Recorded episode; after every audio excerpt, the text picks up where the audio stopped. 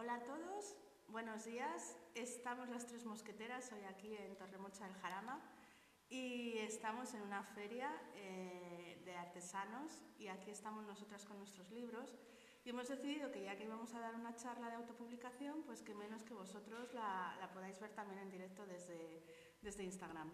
Así que aquí estamos y paso a presentarnos. Bueno, para los que no me conozcáis, yo soy Tessa, de Editorial Chocolate.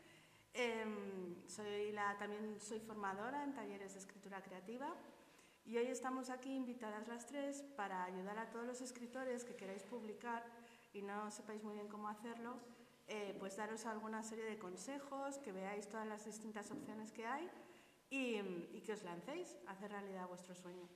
Así que bueno, en primer lugar voy a presentar a mis compañeras y para que se presenten y os cuenten también un poquito quiénes son. En este caso le paso el, el turno a Eva. Hola, ¿qué tal? Yo soy Eva Galindo y bueno, pues eh, ahora mismo también estamos transmitiendo el, este, esta charlita que os vamos a dar, la estamos transmitiendo en el podcast que llevo de autopublicar una aventura. Y bueno, pues eh, yo soy Eva Galindo, como os decía, y soy una escritora autopublicada. Escribo sobre prosa poética, tengo un podcast, escribo en un blog desde el año 2009 y bueno, pues me gusta mucho el mundo de los libros y de autopublicar me parece todo un emprendimiento y pues nada, vamos a intentar esta charlita quitaros un poco los miedos y hablar también de mitos y falsedades que hay sobre la autopublicación. Así que os voy a pasar también a Cadilano para que os cuente ella, se presente un poquito y a ver qué. Buenos días, ¿cómo estáis todos? Bueno, estamos a tres bandas porque está empezando a entrar la gente en Torrearte, Torremocha del Jarama, para nuestra charla sobre autopublicación. Saludo a la gente que está aquí, público de aquí a vosotros que estáis ahí en Instagram y por supuesto a la gente que nos está escuchando en el podcast en directo todo.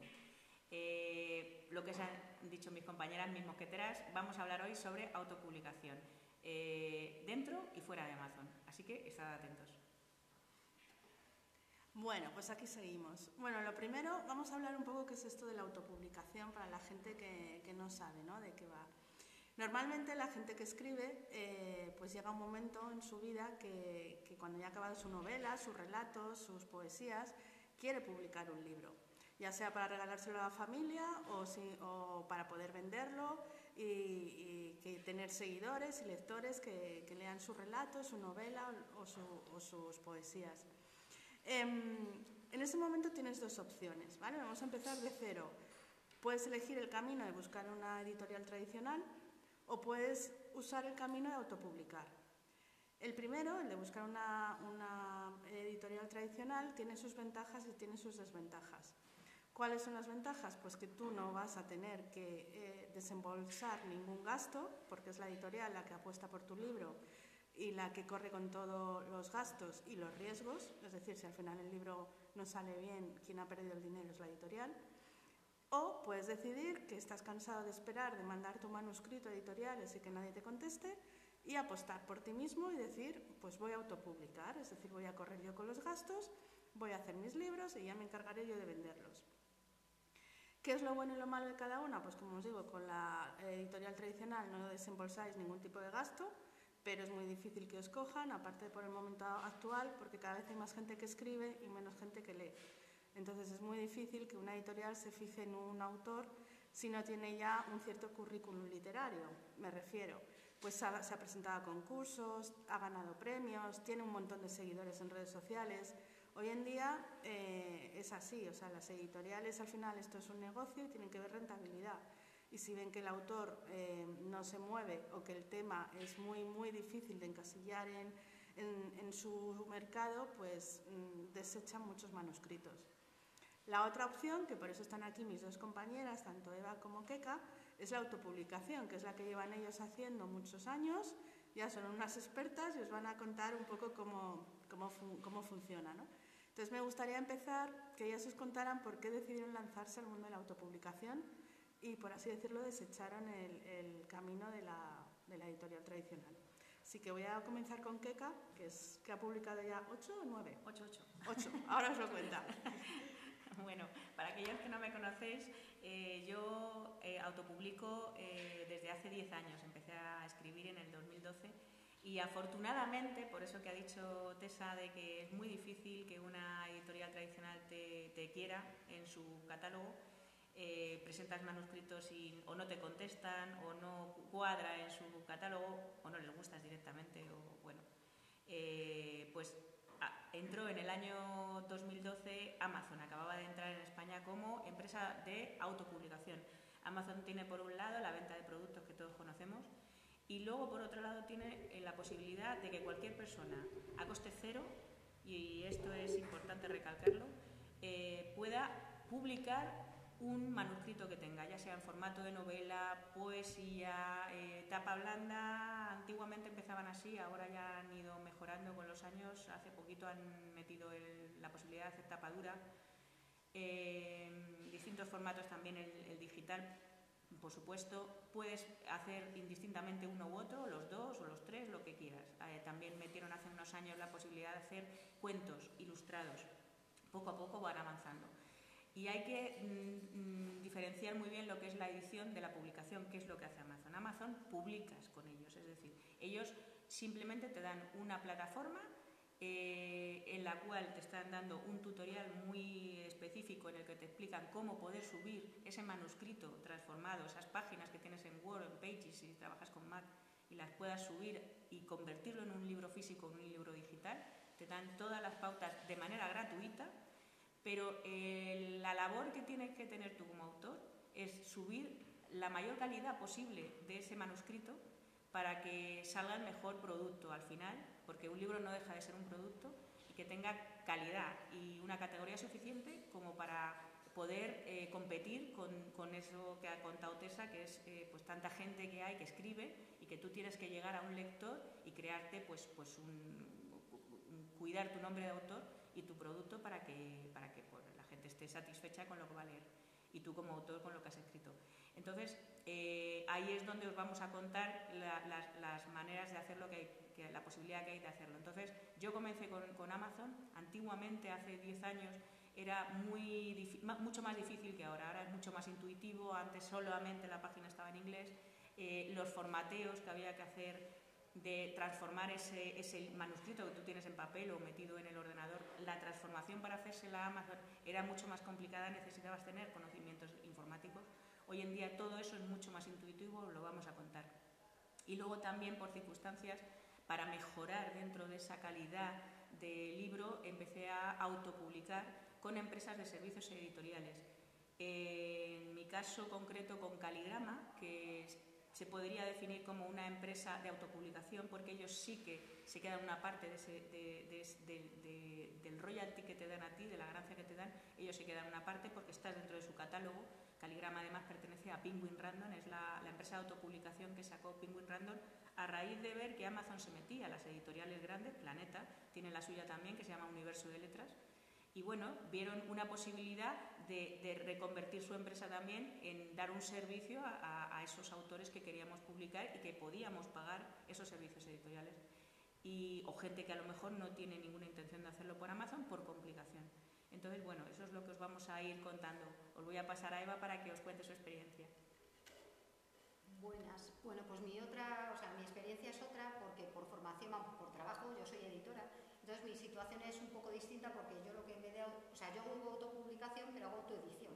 ¿Por qué? Porque al final lo que he hecho es que, digamos que yo me hago como si fuera una empresa de servicios editoriales, hago mi corrección, hago mis lectores cero, o sea, todo lo, todo lo que necesito, que os vamos a contar un poco lo que es, que en principio lo que sería imprescindible es, por lo que hablamos, una, si cogemos un libro lo primero que vas a ver es tu portada, pues un portadista, una corrección del texto que vas a plantear, un maquetador, porque todo tiene que estar, como decimos, al final es un producto, pero es tu producto, saber tu nombre en el libro.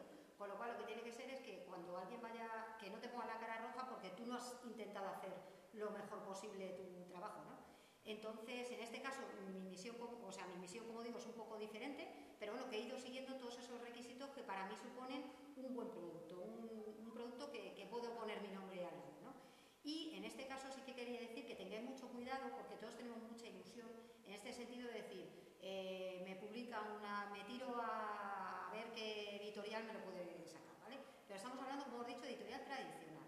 En ningún caso estamos hablando de editoriales que son en realidad imprentas. O sea, que hay que tenerlo en cuenta. Hablamos lo que oiréis por ahí, editoriales pirata, que en realidad lo que te dicen es que tú les pasas el texto y solo con eso lo que van a hacer es luego imprimirte unas copias que además van a querer abusar de ti porque te van a pedir en unos tiempos irrisorios, te van a decir en, en una presentación vende 50 libros, cuando tú acabas de salir no tienes una comunidad, no tienes nada y 50 libros se los vas a pedir a tus amigos y al final el libro va a quedar en ese día nada más, ¿vale? Entonces hay que estar muy atentos a que tenemos mucha ilusión, pero vamos a hacerlo bien, como os digo, y hay muchas facilidades que te pone Amazon, como decía Keka, que es, te pone unas plantillas, eh, luego en cualquier momento te puedes eh, pedir un maquetador si es que te quieres meter en ese, en ese mundillo, ¿no? en, esa, en ese emprendimiento que hay que, tomar. Pero si no, puedes hacerlo con una, con una empresa de servicios editoriales, como digo, no una empresa que sea una imprenta disfrazada y ojo porque os piden el oro y el moro, además os pasa, bueno, a mí me ha pasado en tres ocasiones que tres empresas solo, de verdad que fue por preguntar para ver cómo estaba todo, y me mandaron a los dos días, bueno, creo que una fue al día siguiente, me mandaron los contratos ya diciéndome que iban a hacer una tira de 300, de 300 libros, o sea, quiero decir, ¿en qué momento vas a corregir el libro? Si es que no da tiempo. Que iban a hacer eso, que bueno, por eso hay que estar muy, muy, tener muy en cuenta, hablamos de editoriales tradicionales o editoriales de autopublicación, pero que hacen servicios editoriales, que te corrigen, te dan un maquetista, una portada, o sea, te lo ponen bien para que tu nombre esté en una, en una cubierta como debe ser. Y eso es lo que quería añadir. Creo que algo dice Kika por ahí. Solo quiero hacer una pequeña acotación. Eh, esas empresas piratas de las que está hablando Eva eh, siempre van a intentar quedarse con los derechos de autor, importantísimo. La editorial tradicional que se queda con los derechos de autor es una empresa seria, es una editorial seria que te está haciendo un contrato de edición que tendría que revisar un profesional para que no hicieran la trampa. Y nunca, jamás, de los jamás os van a pedir dinero. Una editorial jamás pide dinero porque te está haciendo un contrato, es decir, ella es la que te tiene que proporcionar dinero. Bueno, han cambiado mucho los tiempos y hay empresas editoriales que no te dan adelantos, pero sí que, bueno, van a ver un rédito con la obra que le estáis mostrando, pero jamás van a pedir dinero por adelantado. Entonces, mucho cuidado con esas empresas piratas eh, que lo que quieren, intentan además, pues esto es igual que hoy en día el phishing, que te están diciendo, soy el Banco Santander, pincha aquí, dame datos, etcétera, cuidado. Estos mandan incluso cartas y te dicen, tu novela es lo mejor que he leído yo en toda mi vida. Te, me voy a quedar tus derechos y me tienes que hacer una venta tú en la primera presentación de 100 volúmenes, de 200 volúmenes, si no, no te saco los siguientes. O pagas los que te saquen, que eso Efectivamente, o pagas, lo que, o, pagas los que te voy a sacar. Ojo, cuidado, hay muchas de esas. Y están ahí y están publicitándose, cuidado. Pues sí, aquí volviendo a la editora, tenéis que tener mucho cuidado.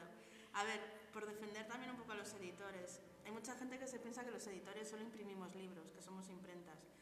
Y si dais con un buen editor, eh, el editor se implica tanto en vuestro libro como vosotros. Es decir, ¿por qué? Porque estamos arriesgando nuestro propio dinero y queremos que esta aventura salga bien, porque ni somos millonarios ni nos sobra el dinero. Entonces, eh, un buen editor, como decían ellas, primero va a leer vuestro libro, va a ver si le interesa, si le cuadra.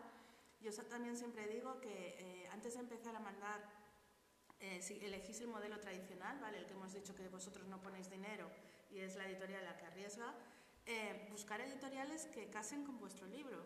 Es decir, eh, a mí me ha pasado, por ejemplo, que gente que escribe poesía me manda sus libros y yo no edito poesía. Entonces tenéis que hacer una pequeña investigación de mercado y ver qué editoriales publican libros como el que acabáis de escribir. Pues si es novela histórica, buscar editoriales que publiquen novela histórica. Si es novela romántica, novela romántica, porque no todas las editoriales a no ser que sea Planeta o Random House, que tienen diferentes sellos, publican todos los géneros. Entonces, primero tenéis que saber lo que habéis hecho, eh, en qué género se encuadra y buscar editoriales que les cuadren. Luego, segundo consejo de editora, nunca mandéis el manuscrito, ¿vale? Porque acaban en la papelera o no se lo leen, vosotros os frustráis y no sirve de nada. Lo que hay que hacer es mandar una propuesta editorial. ¿Qué significa? Significa que tenéis que mandar un documento de no más de dos páginas donde vosotros tenéis que vender vuestro libro. Eh, ¿Qué es lo que tenéis que contar? Bueno, primero decir de qué va el libro, no el manuscrito, hacer una pequeña sinopsis de cinco o seis líneas con el argumento, es decir, lo que pondréis en la contraportada del libro, ¿vale? Y que sea lo más atractivo posible para que la editorial le enganche. Luego, lo que tenéis que decir es eh, qué otros libros parecidos al vuestro ya están editados, para que el editor se posicione en su mente Eh, ¿Qué tipo de libro es? Pues por ejemplo, pues se parece mucho a los de Noah Gordon o se parece mucho a los de Stephen King. Entonces ya sabe de posicionar si tu libro va a tener una audiencia o no, ¿vale?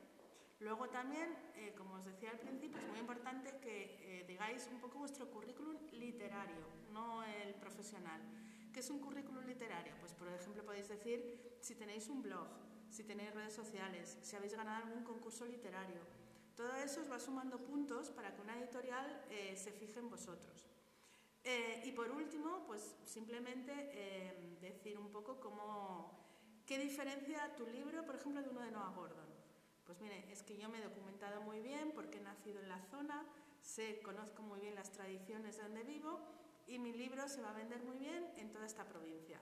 Es decir, tenéis, es un producto, como os decía Eva, al final tenéis que buscar lo que diferencia vuestro libro de los cientos y cientos de libros que llegan a las librerías todos los meses. Y para que vuestro libro destaque o para que vuestro libro, digamos, eh, tenga ventas, pues tenéis que, destacar en alguna opción. Entonces, bueno, eso sería la publicación tradicional. Lo que estamos haciendo también en algunas editoriales, como en mi caso con Chocolate, eh, os contaba Eva, es damos apoyo a escritores que queréis autopublicar, es decir, yo me lo voy a pagar todo, pero no tengo ni idea de maquetación, no tengo ni idea de cómo hacer una portada de un libro, no tengo contactos en imprenta y si pido presupuestos me dicen salvajadas, ¿vale? Porque obviamente nos van a dar el mismo descuento a vosotros que a nosotros que estamos dentro del circuito. Vale, pues hay algunas editoriales, algunas más grandes, otras más pequeñas, como en nuestro caso, que apoyamos a los escritores en ese proceso. Y os explicamos, somos como un coaching, por llamarlo de alguna manera, pero os damos un producto final, es decir, os ayudamos en la producción del libro en todas las etapas, pero luego os damos los libros y los vendéis vosotros. Eso ya es vuestra responsabilidad y, y os lo tenéis que trabajar también luego, que eso es otro trabajo aparte. Entonces, bueno, como decían aquí mis compis, lo primero es una etapa de corrección. Hay muchos editoriales de autopublicación que esa etapa se la saltan y de verdad no hay nada peor que un libro salga con erratas. Porque a lo mejor el primer libro lo vendéis, pero el segundo y el tercero la gente ya nos compra, porque no se gasta el dinero en un producto que está mal.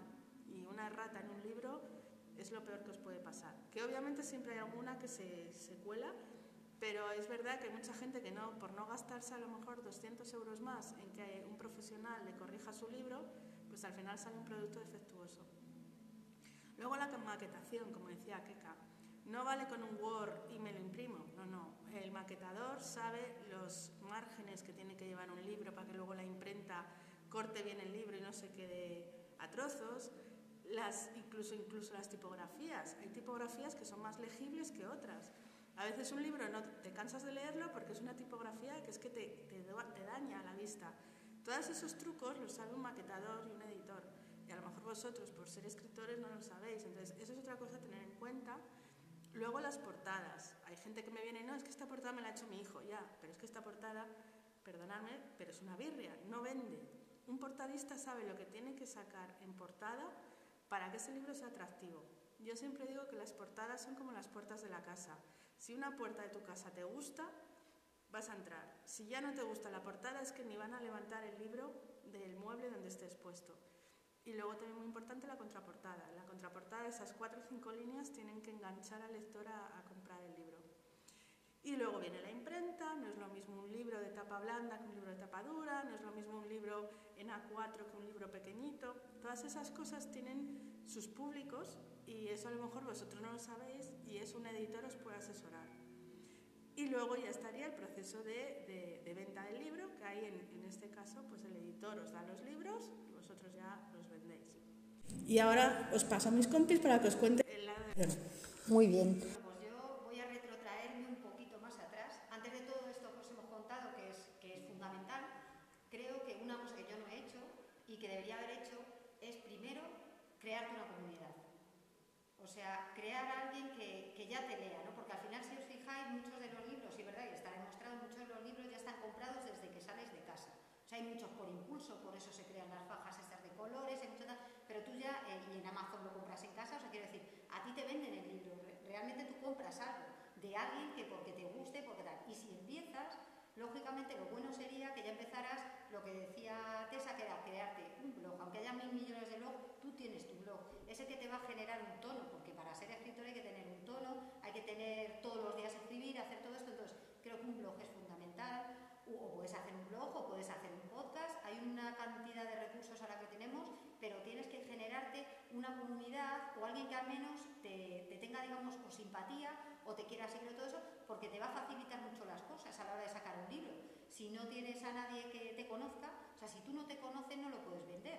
Que tampoco es que tengamos que ser spam vivientes de a todo el mundo con, ah, he escrito un libro. No, eso tampoco. Pero es verdad que si tú adelantas, a la gente le gusta cómo escribes, ya conoce más o menos tu tono, pues entonces va a ser más fácil que entre a la gente las, las ganas de, de leer tu libro. Pero creo que eso sería fundamental, el generar un poco de ambientillo e incluso antes del lanzamiento, que eso tampoco lo he hecho yo, es eh, muchas semanas antes no crear spam. Nunca hablamos de spam, ¿verdad? Nosotras chicas el spam no nos gusta. Si yo, por ejemplo, en mi caso, el Instagram que hago, las fotos que hago porque por detrás hay algo. Quiero decir, si saco mi libro lo saco porque estoy en una playa. Si saco mi libro porque quiero decir que hay que, que jugar con, que, con dar valor, porque al final lo que vendemos es entretenimiento o interés. Con lo cual, eh, cuanto menos spam y cuanto menos caigamos mal, con esta tía otra vez que pesada con el libro y tal, cuanto menos generemos eso, mejor.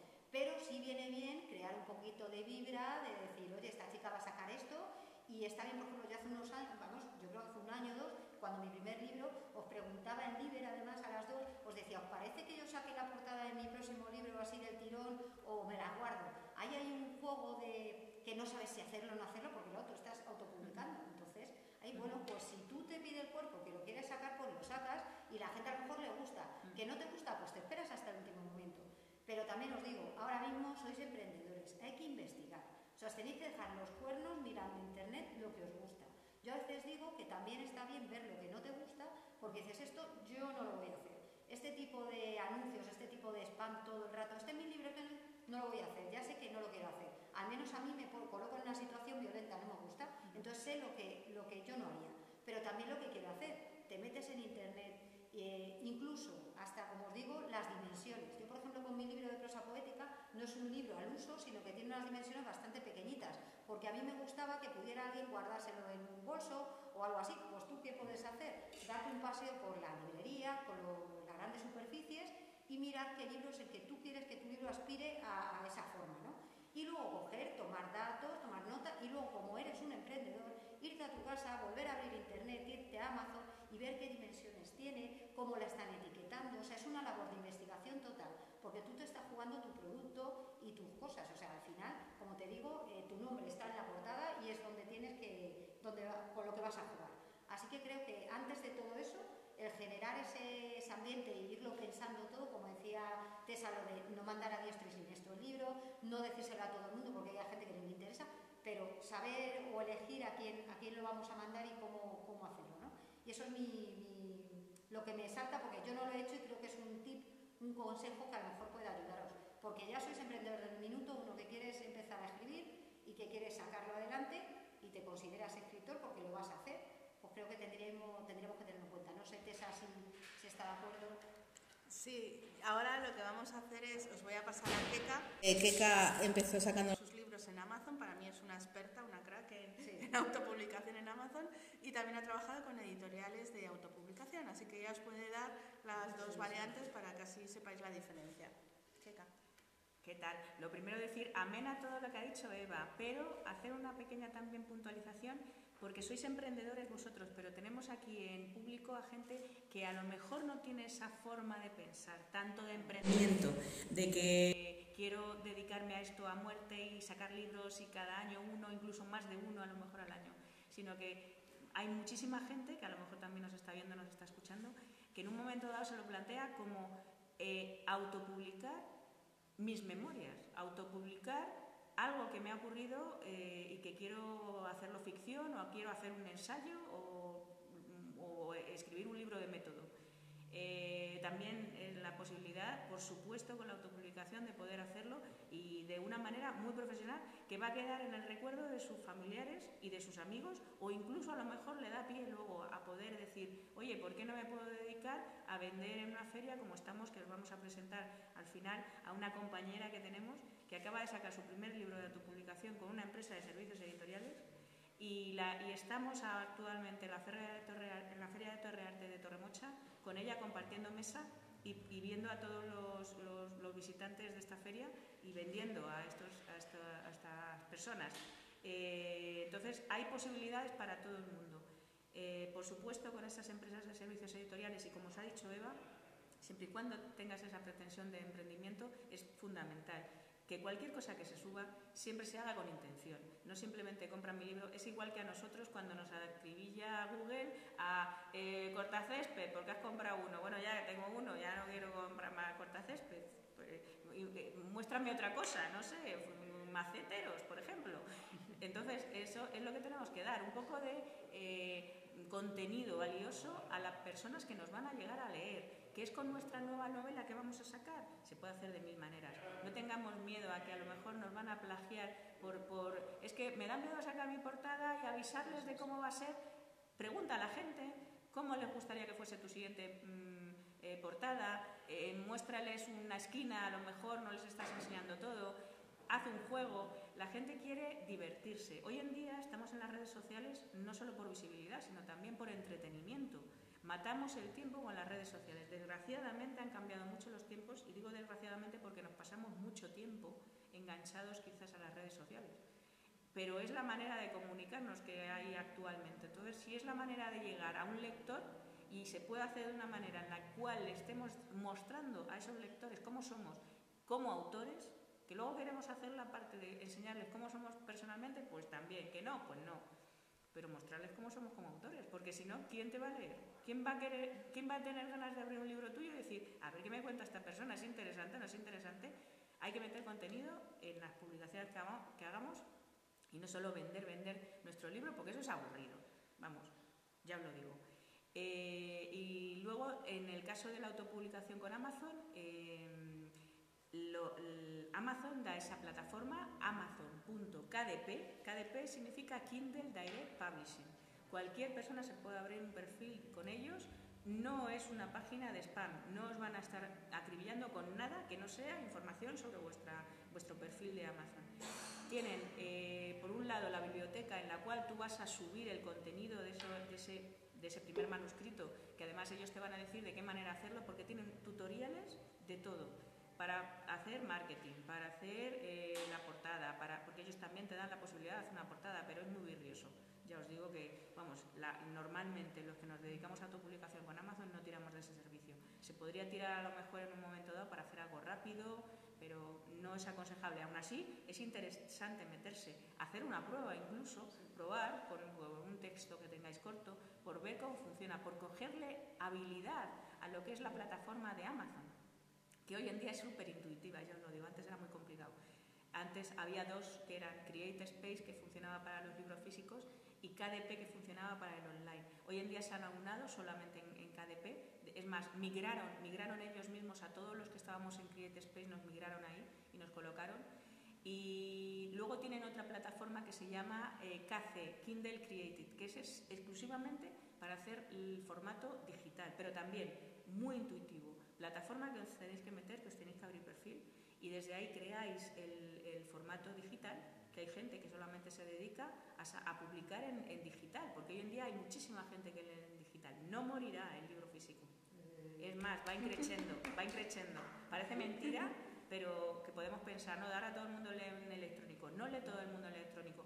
Eh, hay, es, verdad, es cierto una cosa, y es que hay gente, perdemos lectores porque Desgraciadamente, con la edad vamos perdiendo visibilidad, pero está empezando, empezando a ver y Amazon da esa posibilidad de crear, tanto en, libro físico como en libro digital, creaciones de, de, letra más grande, de letra gigante, para la gente que tiene problemas de, de, visión.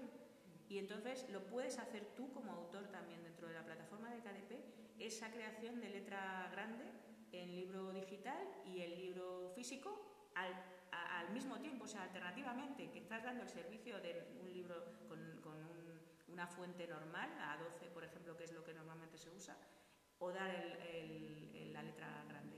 Da muchísimas posibilidades. La ilustración, yo puedo hablar poco porque nunca he ilustrado con Amazon, posibilidad de hacer cuentos. Tapa dura. La tapa dura de Amazon, bueno, yo no la tengo aquí, pero eh, es un buen producto, muy buen producto, porque el gran problema que tiene Amazon es que sus, sus portadas no tienen solapas. La solapa es esto. Es lo que mantiene rígido un libro. Y ese es el gran, eso es para mí el mayor hándicap que tiene Amazon es que no tiene las solapas. Entonces, el libro en tapadura lo, lo suplanta a un precio un poquito más caro. Pero Amazon nunca va a pedir dinero hasta que empiece a vender tus libros. Distribución mundial. En el momento en el que tú das al clic de publicar, nunca publiquéis sin pedir una copia para que os llegue a casa y poder revisar que el libro está en perfectas condiciones, que este lomo no se está metiendo parte de, la portada, se está metiendo aquí. Eso lo revisáis con una prueba, que pagáis el, precio de autor, que es muy bajo. Y a partir de que dais a publicar, cuando sale al mundo distribución es, Amazon, es distribución mundial y las grandes editoriales, la primera distribución que están haciendo es con Amazon, seamos sinceros.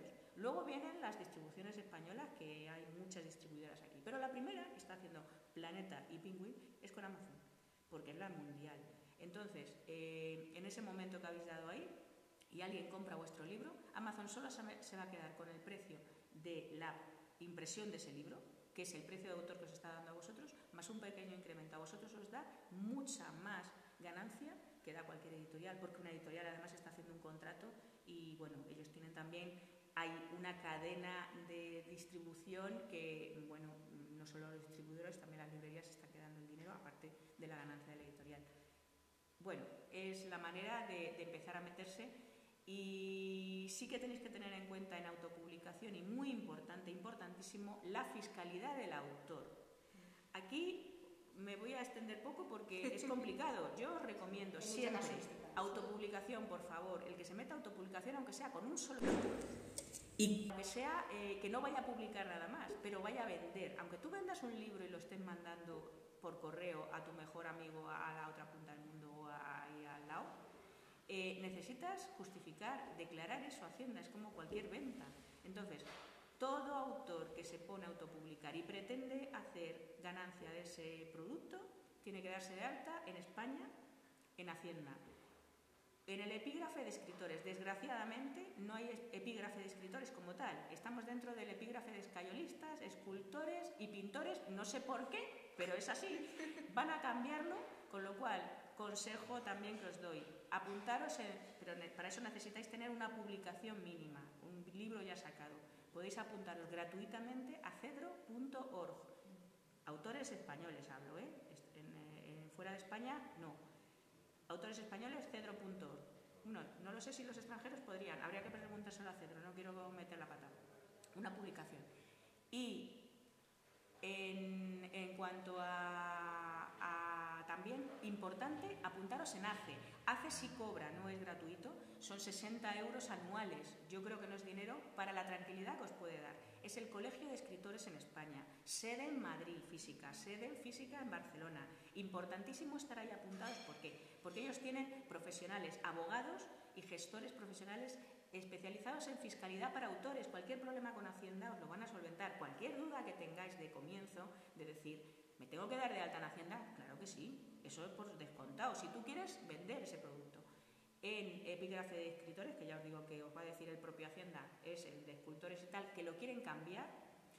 De hecho, los jubilados actualmente pueden vender libros por autopublicación, cosa que hasta hace un año no se podía y lo ha conseguido ACE también con un convenio que tiene con el Ministerio. Eh, y otra cosa es eh, ver qué situación tenéis cada uno, laboral o jubilado o, un pensionista o un funcionario.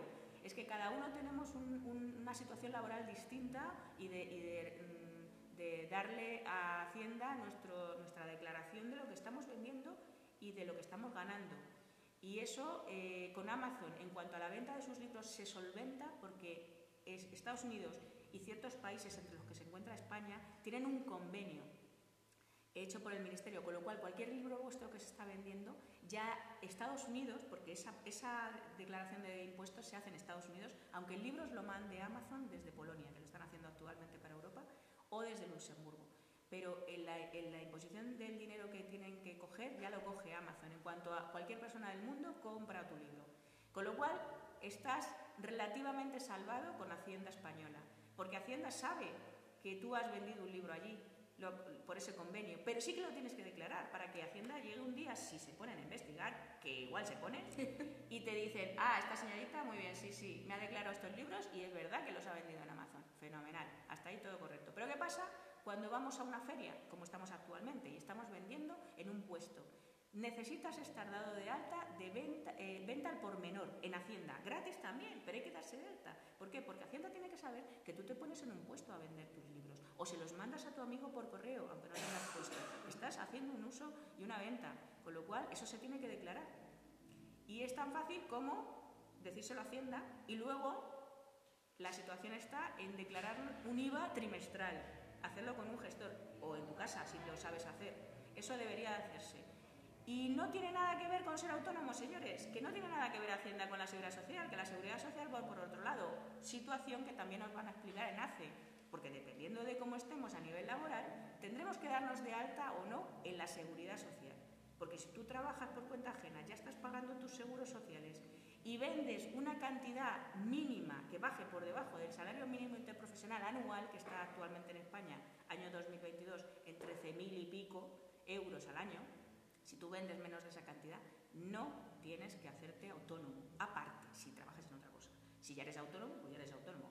Cada uno tenemos una situación, luego está el jubilado, luego está la persona que es autónoma también, aparte de trabajar por cuenta ajena, ACE, señores, ACE, Colegio de Escritores que os van a informar perfectamente y no va a haber dudas porque ya sabemos que Hacienda puede investigar y meternos en un problema. Continuamos con la charlita que nos va quedando poco tiempo. Nada, nada, nos quedan 10 minutillos ya para, acabar.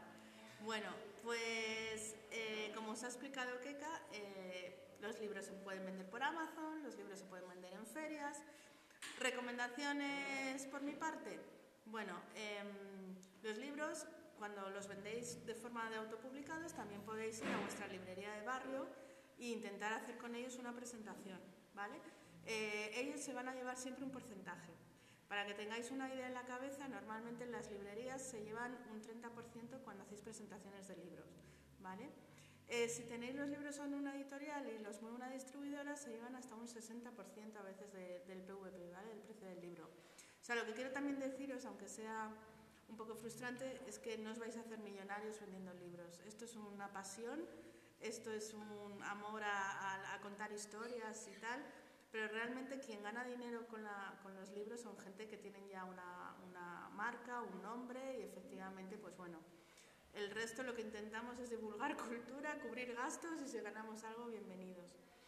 Y, y, también me gustaría, ahora Eva os va a dar algunas recomendaciones de libros que si estáis pensando en autopublicar, yo creo que deberíais tener en cuenta, ¿vale? Son libros, como digo yo, de fondo de armario en este caso, que siempre te cuentan cosas que no sabías y bueno, pues aquí la dejo a Eva con nuestras recomendaciones.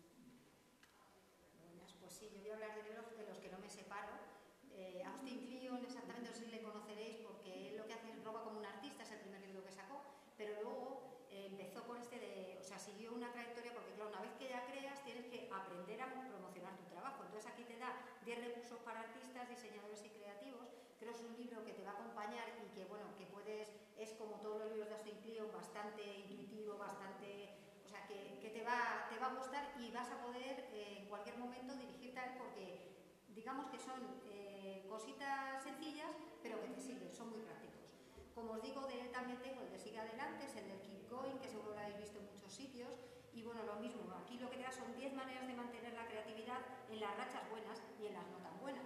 Entonces te da consejos, bueno, por ejemplo, pues te dice aquí, dormir te organiza la, mente, una cosa que ahora tenemos que tener en cuenta, que lo de ya el artista este tormentoso y atormentado, a todas horas no funciona para nada, ¿vale? Si duermes mucho mejor.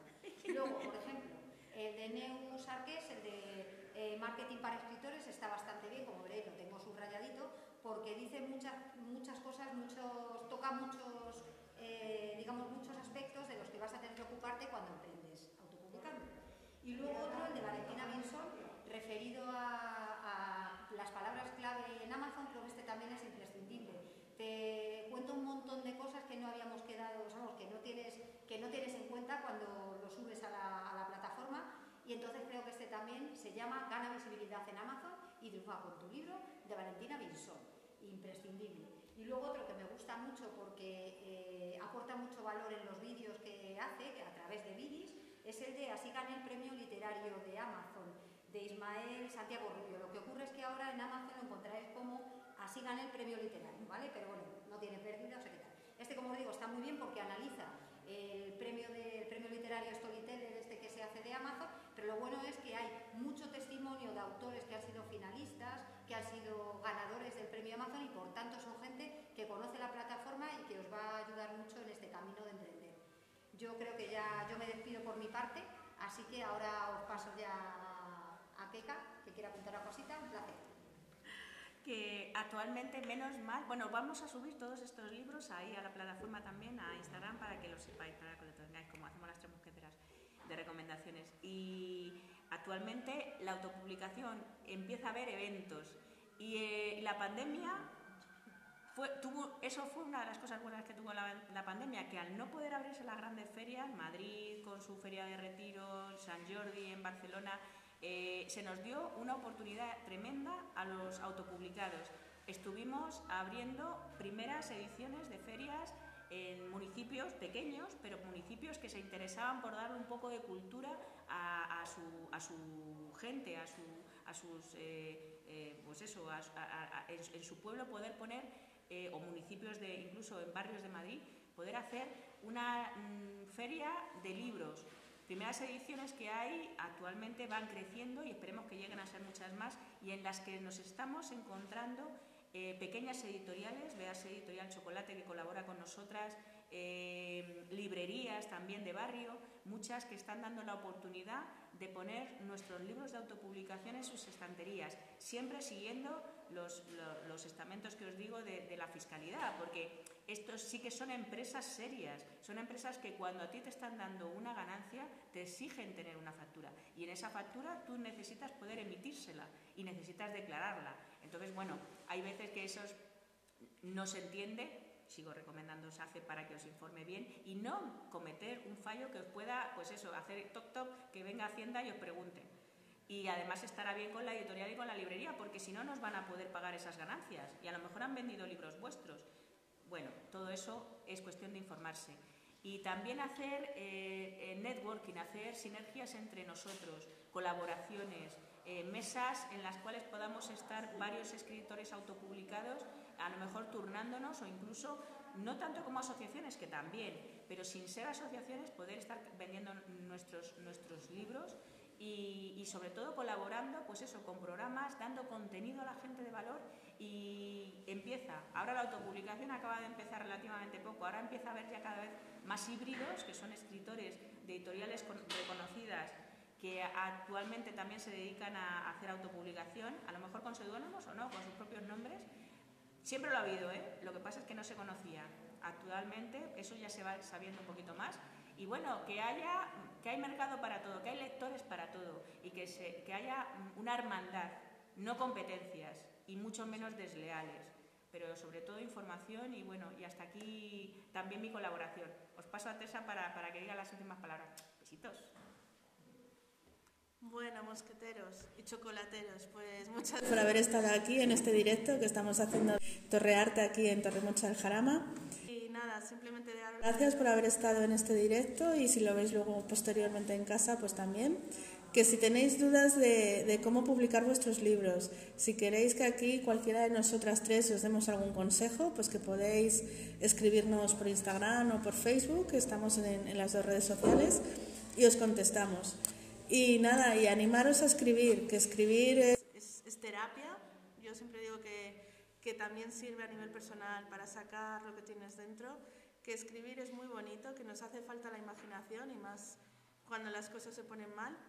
Y que publicar un libro, ya os digo que es la, no sé, el, el poder ir a una feria del libro, estar en contacto con vuestros lectores, que firmar un libro, o sea, eso es un subidón que no vais a olvidar nunca, nunca en la vida.